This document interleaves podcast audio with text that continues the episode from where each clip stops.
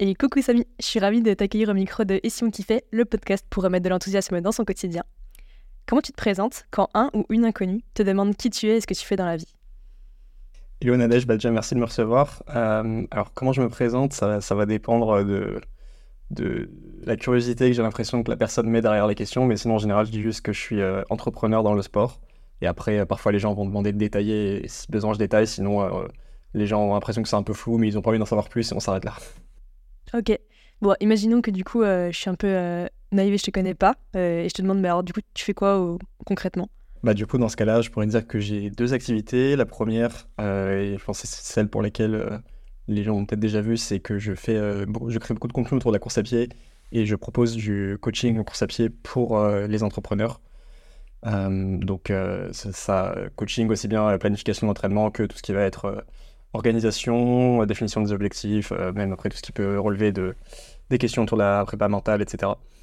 Et euh, l'autre activité sur laquelle je communique pas, mais qui est une agence de communication pour les marques dans le sport qui s'appelle The Court, où on crée principalement du contenu vidéo court pour des marques comme Decathlon, BetClick, We Are Tennis. on les aide à créer du contenu en travaillant avec des, créateurs de contenu sur toutes les plateformes de vidéo verticales et on fait aussi un petit peu de contenu LinkedIn. Trop bien. Ok. Bon, c'est beaucoup plus clair du coup. Et euh, c'est quoi pour toi euh, une vie kiffante? Une vie kiffante, euh, ouais, c'est une bonne question. Je pense que c'est une vie où quand je me réveille le matin, je suis content de, de, ce qui m'attend. Et aussi, il y a un truc auquel je prête pas mal d'attention, c'est le fameux dimanche soir. par exemple, je me souviens quand j'étais étudiant, le dimanche soir, c'était, globalement le pire moment de la semaine parce que bah, le meilleur moment de la semaine était passé, à savoir le samedi dimanche. Alors que là, en général, euh, bah, le dimanche soir, je suis trop content d'attaquer ma semaine parce que je sais que ça ne veut pas dire que tous les, tous les jours, je fais que des trucs qui m'éclatent, mais globalement, euh, je passe plutôt des bonnes semaines. Donc, euh, c'est si tu accumules des bonnes semaines, ça te fait des bons mois et des bonnes années, et au final, ça te fait une bonne vie, j'imagine. Trop stylé. Et est-ce que actuellement tu kiffes ta vie? Bah, En fait, si, si je prends le temps genre, de faire un peu d'introspection, de, regarder ce que j'ai fait et tout, je peux me dire que ouais, je, je kiffe. Enfin, genre, si tu demandes au Samy de 16 ans, euh, est-ce que tu kifferais avoir la vie que tu as maintenant à 24 ans Je pense que j'aurais dit, euh, ouais, carrément, enfin, euh, let's go, je signe. Et après, le truc, c'est qu'une fois que, que tu es dedans, c'est compliqué de, de te lever tous les matins en disant, putain, j'ai de la chance de travailler sur des projets que j'aime, j'ai de la chance de, bah, de, choisir mes horaires, etc. Ça, au bout d'un moment, tu perds un peu de vue et du coup, genre, tous les jours, parfois, je, pense plus à, ce qui me frustre, à ce qui va pas, à ce que je pourrais améliorer. je prends moins le temps de kiffer. Mais si on se pose objectivement, non, j'ai quand même une vie qui est cool et, ouais, franchement, je, peux kiffer, oui. Du coup, euh, si tu peux kiffer mais qu'il y a des endroits qui te frustrent, là, c'est quoi les zones qui te frustrent encore? Bah, les zones qui me frustrent, c'est que euh, parfois j'ai l'impression que, euh, je sais pas, j'avance pas aussi vite que je le voudrais sur, sur certains projets. parfois, j'ai l'impression de, de, stagner à certains niveaux ou de passer trop de temps à faire des erreurs que je faisais déjà il y a six mois, un an et que j'ai pas réussi à corriger. Enfin, c'est beaucoup de l'impatience, je pense, et, euh, et l'envie aussi un peu de toujours vouloir faire, euh, vouloir faire un peu mieux qui fait que bah, j'ai un peu du mal à être satisfait de, ce que je fais. Mais euh, bah, enfin, après, j'ai l'impression que c'est un truc assez partagé quand même, qui est assez commun. Mais du coup, là, tu disais, si tu demandais au Samy de 16 ans ce qu'il penserait de ta vie actuelle, il trouverait ça stylé. Est-ce qu'il y a eu un moment dans ta vie où tu t'es dit, ah putain, ça y est, là je kiffe, ou genre là ma vie elle est kiffante, ou est-ce que ça a été assez smooth comme euh, évolution? Bah, En fait, je pense euh, le, le plus gros déclic ça a été quand je passé de euh, bah, je suis étudiant, mes études, bah, globalement ça m'ennuie, et quand je vais en stage, bah, globalement j'ai l'impression de faire un truc qui n'a pas trop de sens et de pas être bien.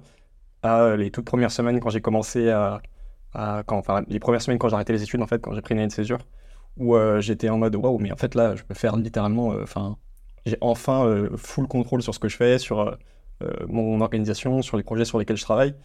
Et paradoxalement, c'est les premières semaines où finalement, bah, je, j'étais au niveau zéro. C'est là où j'ai vraiment le plus kiffé, où j'ai eu plus le, ce déclic de me dire ça y est, enfin là, c'est, ça commence vraiment, ce que je voulais vraiment faire, ça, commence. Et c'est là que je me suis le plus éclaté. Après, la nouveauté se, perd un petit peu et tu, tu es plus dans, dans, une routine et dans euh, le, chemin de bah, il faut faire ça, il faut faire ça, il faut faire ça.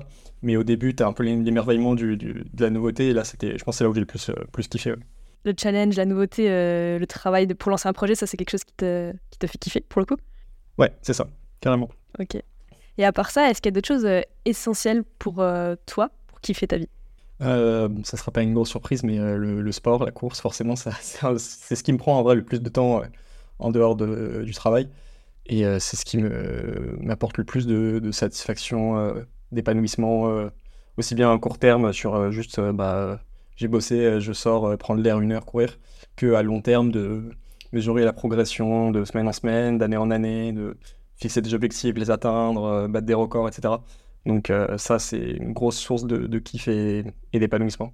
Et à part le sport et, une activité pro euh, stimulante, il y a d'autres choses qui sont importantes pour ton, ton kiff à toi? Bah, Là, par exemple, on sort de Noël. je vois pas si souvent que ça, par exemple, ma famille, parce que ma sœur habite plutôt loin, mon frère aussi, on ne voit pas tant que ça. Et à Noël, on a passé beaucoup de temps ensemble et ça, c'est un truc qui m'a fait euh, beaucoup de bien et que j'ai vraiment apprécié. Et où je me, à chaque fois qu'on se voit, je me dis, euh, c'est dommage qu'on se voit pas autant. Enfin, ce serait bien de, de, faire des trucs en place, surtout qu'en plus, enfin, euh, même si tu habites loin, en vrai, quand tu veux vraiment voir les gens, tu peux faire l'effort d'y aller et tu le fais peut-être pas assez. Et ça, à chaque fois, c'est des, super moments où je, kiffe vraiment.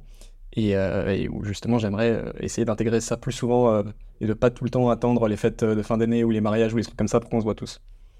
ok, ouais, ça fait sens ça fait sens. Et est-ce que hum, tu parlais de ton boulot dans, le fait que tu aimes euh, tout ce qui est nouveau, nouveauté euh, et challenge, mais est-ce que tu as une, sorte de grande mission, un grand projet de vie qui te drive vers euh, du kiff ou en tout cas quelque chose qui te maintient comme ça dans l'enthousiasme? Un grand projet de vie, franchement, c'est compliqué à dire parce que j'ai l'impression que la réponse que je te donne là, elle sera différente dans, dans six mois et dans un an parce que j'ai. Enfin, par exemple, il y a un an, je travaillais sur euh, un projet qui avait absolument rien à voir avec ce que je fais maintenant. Et euh, quand je l'ai lancé, j'étais convaincu que c'était ça le, projet des cinq euh, prochaines années ou trucs comme ça. Donc, tu vois, là, par exemple, si, si je devais te répondre, je te dirais que j'ai envie de faire un truc où j'ai l'impression d'aider les gens à faire plus d'activités physiques et où du coup, bah, ils se sentent mieux dans leur, dans leur peau, ils se sentent plus en confiance, ils s'épanouissent dans, dans, quelque chose où ils pensaient être pas fait pour ça à la base. Et ça, ça me. Et en ce moment, c'est vraiment le truc où je me dis, euh, j'ai vraiment beaucoup de valeur à apporter là-dedans et je suis content euh, de pouvoir le faire. Euh, maintenant, ça se trouve, c'est un projet de vie qui va évoluer et dans 5 ans, j'en aurai marre et, je serai en train de vendre des pommes. Enfin, tu sais, j'en ai absolument aucune idée. Hein, donc, c'est compliqué d'avoir une réponse définitive. Ok, ok. Mais, mais je pense qu'il n'y a pas de réponse définitive à ça. Hein. Enfin, en tout cas, c'est cool que tu aies la lucidité de voir que ça évolue. Mais en tout cas, en ce moment, ok, c'est que les gens fassent de l'activité physique et kiffent ça et, se sentent bien dans leur corps. Et du coup, de ce que j'ai compris, c'est quand même tu bosses pas mal. Mais euh, est-ce que ton équilibre pro et perso actuel te convient? Ouais, bah justement, j'en avais, euh, j'avais pensé à ça, c'est qu'en fait, euh, je, en fait, j'ai un équilibre qui vu de l'extérieur pourrait être, enfin, qui est pas du tout équilibré parce que globalement, entre, enfin, mes heures sont réparties entre, je, je bosse, je m'intéresse, je me forme sur des sujets en lien avec, avec ce que je fais dans mon travail et je m'entraîne. Donc finalement, il n'y a pas non plus euh, beaucoup de place pour 40 000 autres sujets. mais moi, c'est un équilibre qui me convient parce que finalement, ça veut dire que bah, je passe l'essentiel de mon temps à faire ce que j'aime le plus. Donc à partir de là, moi, je suis, je suis heureux. Et après, le temps que je passe pas à courir, que je passe pas à travailler, je le passe avec, avec ma copine pour la du temps. Donc ça veut dire que je fais ce que j'aime, je passe du temps avec les gens que j'aime. Donc même s'il y a des tas de trucs que je laisse de côté, je le fais sans regret. Quoi. Et est-ce que le sport, du coup, ça a toujours été un, pilier de ton, ton kiff et de, ta, ton équilibre de vie? Ou quand est-ce que ça a apparu? Comment ça s'est fait pour toi? Euh, bah, En fait, ouais, non, j'ai pas été euh, sportif depuis euh, tout petit. Enfin, j'ai toujours aimé le sport, mais jusqu'à mes 17 ans, 18 ans, c'était plus en tant que spectateur qu'en tant qu'acteur. j'ai beaucoup, beaucoup regardé de sport. Je regarde toujours beaucoup de, de sport, tous les sports Là, euh, c'est l'hiver, je regarde le biathlon. Euh, cet été, je vais être à fond euh, devant les JO, peu importe la discipline. Mais là, sur la partie pratiquant, c'est venu vraiment quand j'ai commencé à courir et que bah, les, coureurs comprendront, mais c'est un, sport qui est assez vicieux parce qu'au départ, t'aimes pas ça et en fait, six mois après, tu comprends pas ce qui s'est passé. tu as acheté 350 euros d'équipement, tu as fait une course et tu commences à parler un langage que personne comprend. Donc, c'est une fois que tu mets le, doigt là-dedans, t'es es happé. Et c'est ce qui s'est passé pour, euh, moi aussi. Au début, j'allais courir juste parce que bah, l'année d'avant, je faisais du tennis. Cette année-là, je m'étais pas réinscrit. J'ai commencé à courir parce que j'avais pas envie de rester dans ma chambre tout le temps, euh, euh, jouer à FIFA et rien faire. Et, de petit à petit, bah, je passais de un footing à deux footings, à trois footings, à m'inscrire en club d'athlètes. Et après, bah, c'est parti. quoi. Ok. Et toi, dans ton, dans ton, dans ton job d'accompagnement, quelle problématique principale tu rencontres avec tes clients en fait? Qu'est-ce qui fait qu'ils ont du mal à se mettre au sport ou à le garder de manière pérenne dans leur planning, dans leur vie? Bah, Généralement, les gens à qui je parle sont déjà euh, sportifs. Euh, c'est plutôt un problème de. Bah, la course à pied, il y a quand même une notion où. Enfin, faire ta planification toi-même, euh, c'est pas, pas, pas évident. Il y a beaucoup de problématiques aussi de, gestion des, blessures aussi, parce que le, quand tu es, toi, dans ton entraînement, tu as toujours peut-être envie d'en faire, d'en faire plus, de faire des trucs qui sont pas vraiment adaptés parce que tu n'as pas le recul nécessaire pour savoir ce que tu dois faire, ce que tu dois pas faire, etc. Euh, mais euh, j'ai majoritairement des gens qui sont déjà sportifs, c'est juste qu'ils ont besoin de, d'une aide extérieure pour avoir quelque chose de structuré, pour avoir aussi un peu d'autodiscipline. Euh, parce que bah, quand tu as des comptes à rendre à quelqu'un, même si, enfin, il n'y a, pas vraiment de compte à rendre, mais tu as l'impression d'avoir quelqu'un qui surveille, qui contrôle un peu ce que tu fais. Du coup, tu es plus tenté de, faire les entraînements, même quand tu pas envie de les faire. Et c'est plein de petites choses mises, à, mises bout à bout qui font que bah, toi, ça t'enlève de la charge mentale parce qu'il y a un coach qui s'occupe de tout ça et tu as juste à te concentrer sur euh, le fait d'aller courir. Et c'est euh, c'est un gain de temps, un gain d'espace mental et, une réassurance de dire que tu fais pas euh, n'importe quoi. Mmh, ok, je vois. Et est-ce que tu aurais des conseils il y a sûrement des sportifs hein, dans, l'audience, mais est-ce que tu aurais des conseils pour des gens qui ne font pas de sport qui, Là, tu vois, c'est début janvier, les gens ils font leur résolution, blablabla. Est-ce que tu aurais des conseils pour les gens qui aimeraient se mettre au sport et qui galèrent, tu vois, qui trouvent pas le temps ou qui trouvent pas l'énergie, qui trouvent pas la motivation? Ouais. Euh, bah là, on parle de course à pied, mais après, euh, enfin, j'ai pas conseillé à tout le monde de se mettre à courir parce que c'est vrai que autant je veux bien que ce soit un sport qui est super abordable parce que bah, tu peux sortir courir en bas de ta porte, t'as pas besoin d'aller sur un terrain et tout. Mais euh, je suis aussi conscient que c'est pas un sport qui va convenir à tout le monde. Donc vraiment, si vous dites que vous n'êtes pas sportif, machin, il y a tellement, tellement de sports, il y a tellement de trucs qui sont, qui sont fun, qui sont en équipe, ou alors qui sont tout seuls, qui sont en nature, ou alors qui sont en salle. Enfin, il y a forcément un truc qui vous convient, c'est juste chercher, essayer des trucs. En plus, la plupart des assos sportifs proposent des séances d'essai. Dans les clubs, normalement, vous pouvez venir faire un cours gratuitement, donc il euh, n'y a pas tellement d'excuses. Euh, moi, la course à pied, je trouve que ça me convient, mais avant, euh, j'ai fait du foot en club, j'ai détesté. j'ai fait quelques années de tennis, pour le coup, j'ai beaucoup aimé. j'ai fait un peu de hit tout seul dans ma chambre, j'aimais pas trop, mais je l'ai fait parce que voilà, je voulais pas rester sur place. Mais il y a forcément un truc qui vous convient, donc essayez plein de trucs. Puis Enfin, en fait, je pense que personne n'est fondamentalement pas sportif. C'est juste que la plupart des gens se sont arrêtés sur une mauvaise expérience, euh, sur un sport qui leur correspondait pas, ou alors avec un mauvais prof ou quoi. Mais il y a forcément un sport dans lequel vous allez vous épanouir et où vous n'aurez pas l'impression de devoir vous forcer euh, à y aller à chaque fois. Mmh, carrément. je, pense que c'est vraiment édifiant parce qu'il y a beaucoup de gens, en tout cas dans mon entourage par exemple, qui me disaient Ouais, moi aussi j'ai envie de me mettre à la course à pied et tout. Et en fait, comme tu dis, ça se trouve, en fait, eux, euh, ils aiment être ensemble. Typiquement, euh, j'ai une super pote, elle me dit, mais moi, je peux pas courir toute seule, je me fais chier, j'aime pas faire du sport seul. Du coup, soit tu trouves des potes avec qui courir, soit ouais, tu fais du sport co, tu vas à la salle. Et euh, ouais, je pense que c'est important en tout cas de respecter ces valeurs. genre, tu vois, moi, je suis une grosse autiste introvertie, donc clairement, être toute seule pour courir, c'est genre incroyable. Et j'adore la nature, donc courir dehors, enfin, tu vois, sur un tapis, je, je meurs intérieurement. Mais courir dehors, c'est trop plaisant, quoi. Ouais, c'est ça, c'est que, enfin, tu peux, tu peux forcer euh, le fait euh, de faire rentrer la course à pied absolument en disant oui mais j'ai trouvé des gens puis euh, je vais faire ça ça va pour absolument courir. Mais enfin en fait sinon tu trouves juste un sport qui correspond de base à ce que tu as envie de chercher ça sera 100 fois moins compliqué plutôt que de te forcer à, faire de la course parce qu'on t'a dit que c'était bien. Enfin si tu adores être avec des gens et faire du sport en intérieur par exemple tu vas faire du hand ou du basket et tu seras largement plus heureux quoi. Faut pas se forcer à faire un sport juste parce que quelqu'un t'en a parlé sur LinkedIn comme moi. C'est clair.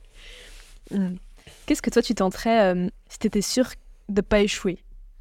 Bon, on va mettre du coup, si je suis sûr de pas échouer, du coup on met de côté tous les aspects euh, génétiques, etc. Mais je me dirais, bah vas-y, j'arrête tout et euh, je, vais essayer de m'entraîner comme un pro. Et je suis sûr que dans 5 ans, je suis athlète professionnel et que je fais les minima olympiques.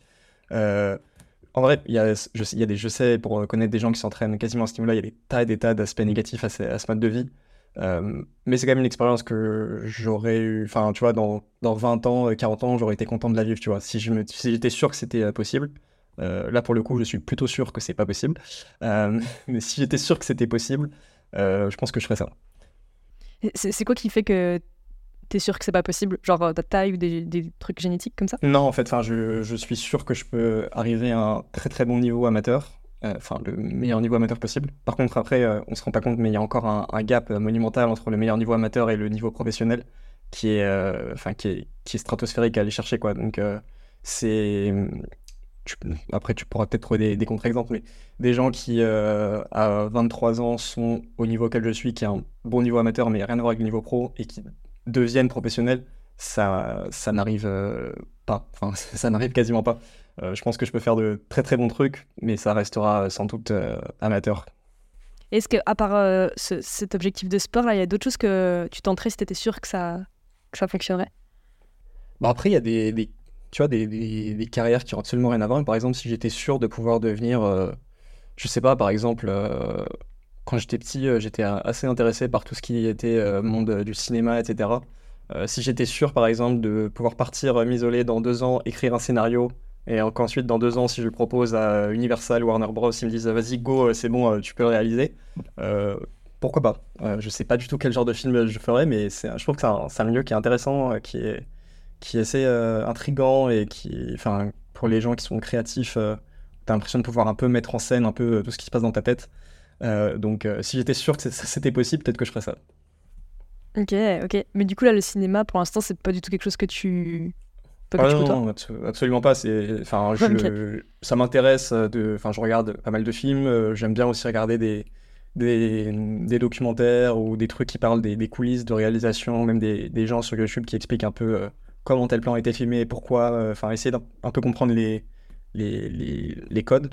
Mais après, de là, me dire euh, je veux faire une carrière dans le cinéma, non, pas du tout. Est-ce que tu aurais euh, une ressource, alors ça peut être un livre, un podcast, un film, enfin ce que tu veux, qui t'a fait kiffer récemment et qui pourrait servir aux autres Alors ça peut être en lien avec la course, mais pas que. Hein. Ouais, alors je peux parler d'un livre que je suis en train de lire justement, qui s'appelle How to Live de Derek Sivers. Euh, qui est euh, assez intéressant parce qu'en fait, euh, c'est un livre où d'un chapitre sur l'autre, il va défendre une thèse, puis son antithèse, enfin son contraire. Par exemple, il va dire How to live, donc un conseil de vie, c'est d'être le, plus libre possible, d'avoir aucune attache, et il va te sortir un argumentaire qui est assez convaincant en fait si tu le prends, si tu l'isoles, de 3-4 pages de pourquoi c'est important d'avoir aucune attache, d'être attaché à aucun pays, par exemple, d'avoir aucune attache sentimentale, etc et euh, où tu peux commencer à te dire, ok, c'est un mode de vie qui est intéressant. Et le chapitre d'après, c'est euh, justement euh, How to Live. bah, c'est important d'être ancré à un endroit, d'avoir sa communauté, d'avoir sa famille, etc. Et du coup, l'argumentaire totalement inverse, et qui lui aussi est très convaincant. Et en fait, je pense que, le, le, tu ressors de ça en disant, en fait, n'y a pas de, vraiment de, vérité universelle, il n'y a pas de truc où, enfin, et ça peut même être dangereux de trop adhérer à une idée sans, sans la questionner, sans remettre en cause d'où ça vient. Euh, donc je trouve ça intéressant parce qu'au final, tu ressors avec plus de questionnements que de réponses. Mais euh, je pense que c'est une bonne chose parce que ça te fait réfléchir à plein de choses. Ça peut remettre aussi en question des, croyances que tu avais sans trop y avoir réfléchi. Donc euh, c'est une bonne lecture. Trop bien. Ouais, Derek, mec très cool. Tu connais un petit peu son background et tout ou tu... Comment ça Ouais, ouais bah, en fait, je l'ai découvert sur le podcast de Tim Ferriss où j'avais vraiment adoré l'épisode parce que est super intéressant. Enfin, il peut parler de tas de sujets. Puis, euh, son, alors je pense que tu connais mieux son background que moi, mais de ce que j'ai compris, il a été aussi bien artiste que entrepreneur que bah, maintenant auteur. Euh, il a revendu une boîte, en, si je dis pas de bêtises, en donnant tout l'argent euh, à une œuvre de charité, un truc comme ça. Et ouais, non, c'est un, c'est un, gars qui, que j'ai trouvé super, super intéressant à écouter en podcast aussi. Lui, pour le coup, je pense qu'il kiffe. Hein. Je sais pas, enfin, je sais pas s'il est encore en Nouvelle-Zélande, mais je sais qu'il avait tout quitté pour se barrer en Nouvelle-Zélande et ouais. sa meilleure life là-bas il avait dit qu'il renonçait, enfin il est, citoyen américain et il a fait le choix de renoncer à sa citoyenneté américaine qui je crois est une, très très grosse, euh, enfin déjà de base renoncer à ta citoyenneté de naissance c'est énorme mais encore plus aux États-Unis je crois que c'est ultra complexe et ça implique beaucoup de choses assez euh, lourdes euh, et apparemment il avait l'air de kiffer sa vie ouais, en Nouvelle-Zélande, d'être vraiment super heureux dans ce qu'il fait donc c'est intéressant. Là quand tu me parlais des, des choses que tu réaliserais si tu étais sûr que de ne pas échouer, euh, ça m'a fait penser au fait de. Est-ce que tu as une bucket list ou en tout cas une liste de choses euh, que tu aimerais accomplir un jour? Euh, Non, je le note pas quelque part. Enfin, je l'avais fait un jour, mais je sais même plus où c'est honnêtement, donc je, peux te dire que je le note pas parce que sinon, sinon je m'en serais souvenu. J'ai pas ça sur Notion non plus. J'essaie plus de réfléchir, enfin, de commencer à réfléchir en mode d'objectif annuel parce que ça me paraît. Enfin, euh, déjà, en une année, il va se passer tellement de trucs euh, que tu n'as pas prévu que ça me paraît déjà long. Alors, une vie entière, j'ai du mal à me projeter là-dessus. Mais euh, non, j'ai pas vraiment de, trucs comme ça. Hmm. Après, tu sais, la bucket, dedans, tu peux aussi mettre des trucs que tu peux réaliser sur l'année. Hein. C'est pas forcément des trucs, genre, tu vas devenir, par exemple, participer au JO, tu peux le mettre sur ta bucket, même si tu sais qu'a priori c'est mal parti, tu vois. Mais, mais bon, tu peux aussi mettre des trucs beaucoup plus accessibles, évidemment. Ok. Est-ce qu'il y a un, autre enthousiaste dont tu aimerais entendre le parcours, les astuces sur ce podcast Quelqu'un qui t'inspire, peut-être? Bah, La première personne qui, qui me vient là, c'est, et c'est parce que c'est lié à l'actualité, c'est Jules Marie. Euh, qui est euh, donc le frère jumeau de Arthur Marie avec qui je suis associé sur euh, l'agence de communication dont on a parlé au début. pourquoi ça me vient en tête aujourd'hui? Parce que donc c'est un joueur de tennis et créateur de contenu YouTuber. on travaille avec lui depuis un moment et quand on a commencé à travailler avec lui, il était bah, au-delà de la millième place mondiale, un truc comme ça. Il avait arrêté le circuit professionnel. Il a repris le circuit à plus de 30 ans, donc dans le tennis, c'est super tard honnêtement. À plus de 30 ans, il a repris le circuit pro de la millième place mondiale. Et là, ce matin, il a joué à l'Open d'Australie, euh, un, donc un des quatre plus gros tournois du monde pour ceux qui connaissent pas le tennis. Et il a gagné son premier match en Grand Chelem euh, ce matin. Et c'est sa première victoire en Grand Chelem à vie, à donc maintenant 32 ans. Donc parcours ultra intéressant. En plus, à la fois sportif professionnel, en même temps créateur de contenu. Enfin, c'est vraiment super. franchement, c'est dingue ce qu'il a réussi à faire. Et je pense qu'il aurait plein de trucs à raconter aussi. Ok, eh ben, c'est noté, je le connais pas du tout, donc je vais aller fouiner ça. Euh, quel conseil tu pourrais donner à, quelqu'un qui est dans le fond du seau, vraiment, genre ça va pas du tout, et cette personne, elle aimerait kiffer à nouveau sa vie, retrouver du plaisir, de l'enthousiasme Qu'est-ce que tu pourrais donner comme conseil? Franchement, si t'es vraiment au, fond du trou, je pense que déjà, faut, faut s'armer un peu de, patience, parce que j'imagine que ça va, va euh, sans doute pas sur des tas de niveaux, c'est pas juste euh, perso, c'est pas juste pro, c'est pas juste familial, c'est sans doute un peu de tout ça. Donc, euh, faut accepter que le, chemin euh, va être sans doute long. Et je dirais de d'essayer de trouver quelque chose qui peut te redonner confiance en toi rapidement, genre un, espèce de tout petit objectif que tu peux te fixer, qui est capable, que tu es capable d'atteindre peut-être en, je sais pas, 3 jours, 5 jours, un truc comme ça. Quelque chose de, tout bête, ça peut être juste, bah, je me suis inscrit dans un club de, de, je sais pas, de poterie, et je suis allé au premier cours et j'ai fait un truc, tu vois. vraiment un truc où je me dis, ah bah, je me suis fixé un tout petit défi, et je l'ai atteint et c'est cool en fait. J'ai fait un truc de positif que j'avais envie de faire et après en partant de là, bah tu, tu mets en place un, enfin ça te ça te met dans une dynamique positive où euh, j'espère en tout cas que tu t'arrives à enchaîner d'autres petites victoires comme ça jusqu'à remonter progressivement la pente. Trop bien, pur conseil. Et une fois que la personne elle va un peu mieux, est-ce que tu aurais un autre conseil à lui donner euh, pour qu'elle kiffe vraiment sa vie? Bah moi j'ai l'impression que en tout cas de mon point de vue ce qui me m'empêche le plus de kiffer c'est trop vivre soit dans le futur, soit dans le passé en fait. Enfin, la plupart de tes problèmes, ils existent que parce que tu dis ah mais et si ça ça se produit, je vais être euh, je vais être mal. Ah et si j'avais fait ça euh, il y a trois jours, euh, putain j'aurais pris une meilleure décision. Globalement, il y a, à part si tu es en train de te faire braquer chez toi, il y a peu de choses dans le présent immédiat qui sont source de vraiment de souffrance ou de malheur. La plupart des trucs, c'est dans ta tête sur, sur des projections plus ou moins court terme ou des trucs que tu ressasses. Donc, il y a plein de pratiques qui peuvent t'aider à être plus dans le moment présent. Hein. Je sais pas, la méditation, le journaling, il y a plein de trucs qui peuvent aider. Euh, mais j'ai l'impression que plus tu arrives à sortir de ta tête pour vivre euh, bah, le moment présent, plus tu fais euh, taire toutes les sources d'angoisse que tu peux avoir. quoi. Mmh, carrément. Est-ce qu'il y a un thème ou une idée que tu aurais aimé aborder et qu'on a zappé en papotant? Euh, je sais pas, mais c'est vrai que souvent on, me pose des questions sur mes, mon rapport aux études et tout, parce que je sais que, enfin, vu que je suis jeune et que j'ai arrêté mes études pendant pour euh, commencer à entreprendre. C'est un truc dont je parle souvent et dont j'aime bien parler. Euh, mais après, euh, pas obligé d'en faire un thème à chaque fois que, que je suis invité quelque part. Bah, si t'aimes bien en parler, go. Comment t'as fait pour passer de je kiffe pas mes études à je me lance et c'est parti alors, comment j'ai fait? Bah, C'est très simple, j'ai fait un truc qui s'appelle United Césure, qui est une invention merveilleuse dont peu d'étudiants profitent en fait, j'ai l'impression. Euh, qui en gros, euh, enfin, pour moi, ça devrait être un truc euh, dont on devrait beaucoup plus parler parce que c'est littéralement un, un, truc qui permet de prendre un an pour faire à peu près normalement ce que tu as envie de faire, tant que tu as un projet à peu près cohérent. Enfin, normalement, ton école va pas te laisser partir si tu veux juste partir un an et rester dans ta chambre, mais clairement, tant que tu as une idée de ce que tu veux faire, tu peux partir un an, faire ce que tu veux. Et tu sais qu'à la fin de cette année, quoi qu'il s'est passé, tu as une place garantie dans ton école pour reprendre tes études. Donc en fait, tu peux, enfin, tu peux pas perdre ton temps en faisant ça et euh, tu prends à peu près aucun risque parce que euh, si ce que tu fais ça marche pas, tu peux revenir à tes études. Donc ça c'est un truc incroyable et euh, je l'ai découvert par hasard sur le site de mon école. Je savais pas que ça existait, on m'en a jamais parlé. et j'ai découvert ça trois jours avant la fin des, avant la deadline pour soumettre mon dossier, donc c'était un peu la, galère, mais j'ai réussi à faire, à faire ça.